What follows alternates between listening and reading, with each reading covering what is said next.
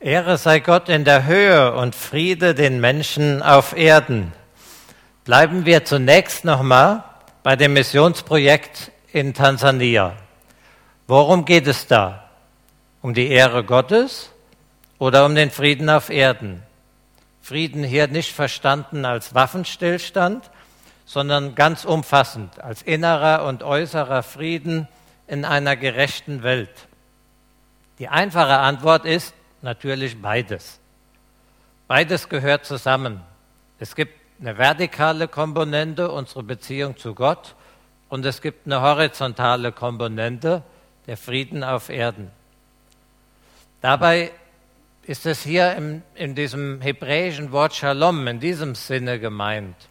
Und das heißt ja so viel wie Unversehrtheit und Heil, aber auch Gesundheit, Wohlfahrt, Sicherheit und Ruhe oder auch Gerechtigkeit im Zusammenleben der Menschen in dieser einen Welt, in der wir leben. Das alles gehört zusammen. Aber schauen wir uns den Predigtext noch mal genauer an. Gott wird Mensch. Das müssen wohl Botschafter aus dem Reich Gottes auch ankündigen. Wohl kaum ein anderes Ereignis in der Menschheitsgeschichte verdient es daher so sehr wie die Weihnachtsgeschichte, dass Engel zu Wort kommen, dass Engel reden. Allerdings ist hier irgendetwas an der Erscheinung der Engel in der Weihnachtsgeschichte anders, als wir sonst in der Bibel lesen. Engel kommen sonst zu einzelnen auserwählten Menschen, zum Beispiel zu Abraham oder zu den Propheten des Alten Testamentes oder zu Maria.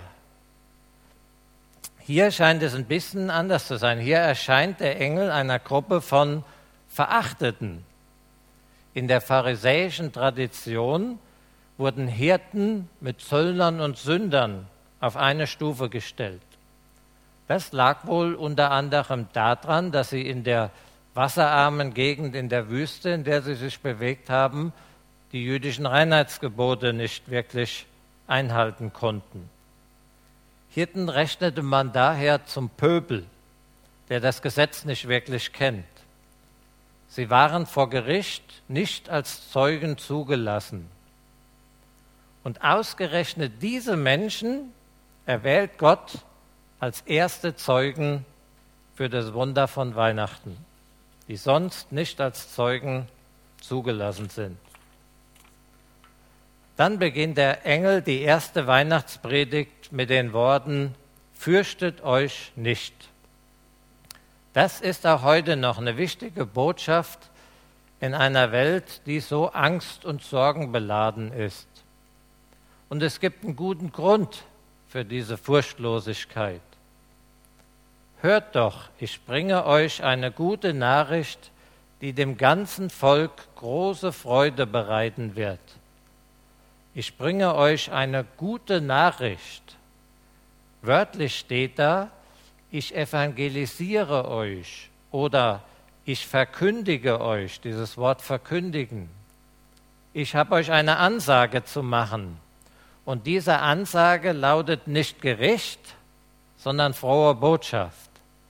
Nicht Angst, sondern große Freude. Und nicht für eine Elite, sondern allem Volk. Und diese drei Wesenszüge, frohe Botschaft, große Freude und allem Volk. Diese drei Wesenszüge ziehen sich von nun an wie ein roter Faden durch das Neue Testament. Für euch ist heute der Retter geboren. Er ist Christus, der Herr. Retter, Christus, Herr. Drei Bezeichnungen für das Kind in der Krippe. Interessant fand ich in dem Zusammenhang das Wort heute. Gott wird Mensch im Hier und heute. Jetzt fängt eine neue Zeit an. Tatsächlich bestimmt ja dieser Zeitpunkt bis heute unsere Zeitrechnung. Jetzt verändert Gott alles. Moment mal, das stimmt doch nicht, könnte man hier einwerfen. Gott verändert doch gar nicht alles, jedenfalls nicht in dieser Welt. Ähm, wenn man mal guckt, im Stall war es immer noch kalt. Das römische Reich, also diese bestehenden Herrschaftsstrukturen zu dieser Zeit, die waren noch für hunderte von Jahren so, wie sie da waren. Und in den vergangenen 2000 Jahren ist die Welt zwar ganz anders, aber nicht unbedingt besser geworden. Sicherlich nicht gerechter. Sonst bräuchten wir nicht solche Hilfsprojekte für Afrika. Und auch die sind nur ein Tropfen auf einen heißen Stein. Also wo ist alles anders geworden? Im Predigtext lesen wir dann weiter vom ganzen himmlischen Heer der Engel, die das erste Weihnachtslied singen. Ehre sei Gott im Himmel und Friede auf Erden den Menschen seines Wohlgefallens. Oder wie wir in der Basisbibel lesen, Gottes Herrlichkeit erfüllt die Himmelshöhe. Sein Frieden kommt auf die Erde zu den Menschen, denen er sich in Liebe zuwendet. Dass das Kommen des Messias etwas mit Frieden auf Erden zu tun hat, diese Vorstellung war nicht neu. Schon im Propheten Jesaja wird der Messias Friedefürst genannt. Ich lese auszugsweise aus Jesaja 9. Das Volk, das in der Finsternis lebt, hat ein großes Licht gesehen. Es scheint hell über denen, die im düsteren Land wohnen. Gott, du lässt sie laut jubeln, du schenkst ihnen große Freude, denn uns wurde ein Kind geboren, ein Sohn ist uns geschenkt worden. Ihm wurde die Herrschaft übertragen. Er trägt den Namen wunderbarer Ratgeber, starker Gott, ewiger Vater, Friedefürst. Seine Herrschaft ist groß und bringt Frieden ohne Ende. Er regiert als König auf dem Thron Davids und schafft Recht und Gerechtigkeit. Mit der Ehre, die im Himmel, mit der Ehre, die Gott im Himmel hat, hängt der Friede auf Erden zusammen. Die Engel bezeugen diese Ehre, diese Herrlichkeit, diesen Glanz Gottes.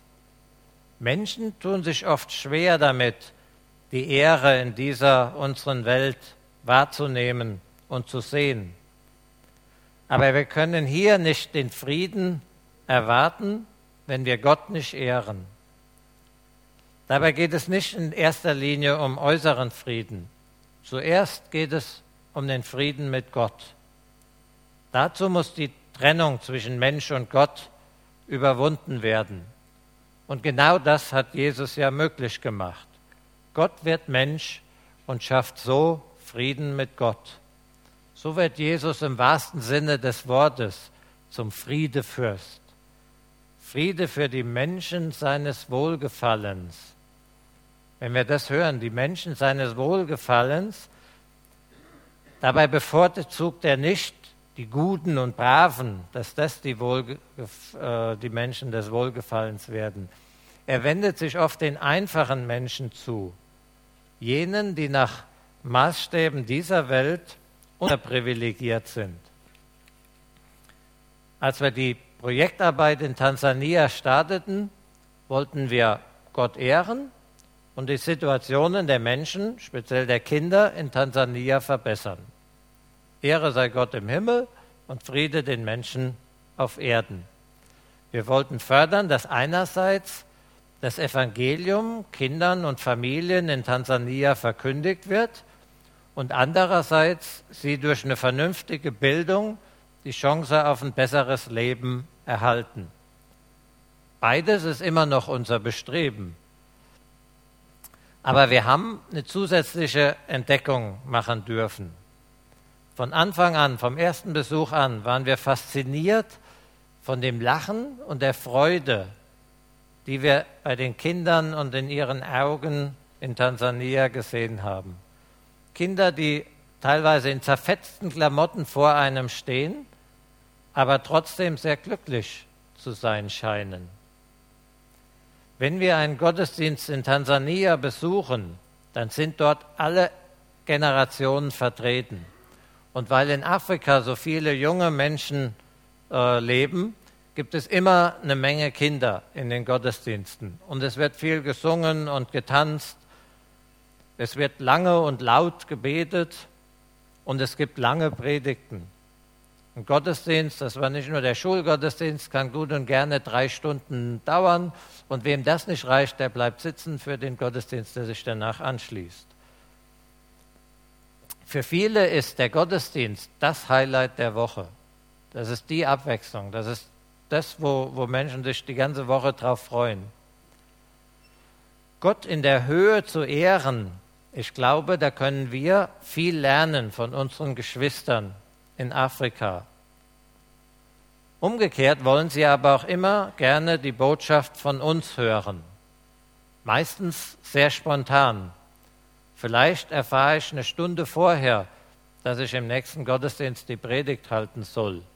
Die spontanste war die, die überhaupt nicht geplant war. Da hat der Pastor nur gemeint, naja, wenn ihr schon mal da seid, dann könnt ihr ja jetzt auch die Predigt übernehmen. Die Menschen in Tansania freuen sich ehrlich über jedes geteilte Wort und jede Erfahrung. Dabei ging es uns so, dass wir eigentlich, wir fühlten uns oft als die, die von ihrem Glauben und ihrem Gottvertrauen lernen sollten. Hier haben wir unser Verständnis von Mission während der letzten drei Jahre etwas überdacht. Mehr und mehr kamen wir zu der Erkenntnis, dass wir eine ganz tiefe und authentische äh, Botschaft von den Menschen, auch den Kindern in Tansania, zu den Menschen in Deutschland transportieren können.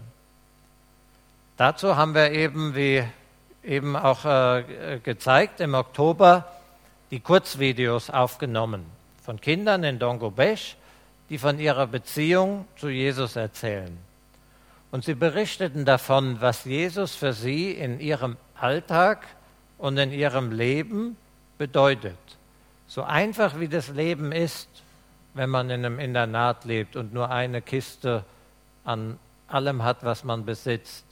So einfach wie das Leben ist in einer ländlichen Gegend in Tansania. Sie haben von ihrer reichen Erfahrung, was Jesus für sie bedeutet, berichtet. Und die Videos haben wir eben in der Partnerschule in Deutschland gezeigt und verbreitet. Die frohe Botschaft von Jesus Christus erzählt von Jugendlichen und Kindern in Tansania für Jugendliche und Kinder in Deutschland. Wer hätte gedacht, dass arme Kinder in Tansania mal Zeugen Gottes werden können im reichen Deutschland? Wer hätte damals gedacht, dass Hirten mal die ersten Zeugen für den König der Welt sein werden? Die Kinder und Jugendlichen in Tansania sind aber nicht einfach nur Empfänger und, äh, von Spenden und Bildungsangeboten. Genau hierdurch werden sie gleichzeitig zu denen, die die frohe Botschaft des Evangeliums verkündigen, wie die Engel in der Weihnachtsgeschichte. Ehre sei Gott im Himmel und Friede auf Erden den Menschen seines Wohlgefallens. Gott hat Wohlgefallen an Menschen, auch an den verlorenen Menschen. Und da geht es um alle Menschen, egal ob materiell reich oder arm. Wir haben unsere Stiftung bewusst Hoffnungsbrücke, Bridge of Hope genannt weil wir damit ausdrücken wollen, dass es immer zwei Richtungen gibt, die die Länder und Kulturen miteinander verbinden. Einerseits ist es gut, wenn finanzielle Unterstützung für gute Bildung, egal ob das jetzt Klassenräume, Schulbücher, digitale Lernsysteme oder was auch immer ist, es wird alles in Afrika gebraucht. Es ist gut, wenn wir da unterstützen. Und den Menschen scheint es viel zu bedeuten, wenn sie Besuch aus Ländern wie Deutschland oder Tschechien bekommen. Andererseits sehen wir eben gleichzeitig, wieso die, die Möglichkeit geschaffen wird, die gute Botschaft zurückzutransportieren zu den Menschen in Deutschland. Und es ist eine Botschaft der Hoffnung, die wir da mitbringen können. Hoffnung trotz widriger Umstände und Vertrauen trotz dieses permanenten, akuten und existenziellen äh, Sorgen, die die Menschen da haben müssen. Eine gute Nachricht für Menschen in Deutschland, zum Beispiel für die Jugendlichen in den Partnerschulen oder für die Spender, von denen einige wenig mit Glauben am Hut haben, und auch eine gute Nachricht für uns selbst. Es gibt so viel Kraft und Zuversicht für uns selber, wenn wir sehen, die, was die Menschen in Tansania auf die Beine gestellt haben und weiter auf die Beine stellen, wenn man ihnen einfach die Chance dazu gibt. Und mit welchem Gottvertrauen sie an diese Projekte rangehen. Wenn wir da an den Direktor Martin denken, der im Prinzip kein Geld hat und dieses Waisenheim angegangen ist, was eine Viertelmillion Dollar umgerechnet kostet. Und trotzdem steht es heute. Gott ist es, der Frieden und Gerechtigkeit in eine Welt bringen will, die aus den Fugen geraten ist. Und Gott ist es, dem dafür alle Ehre gebührt. Amen.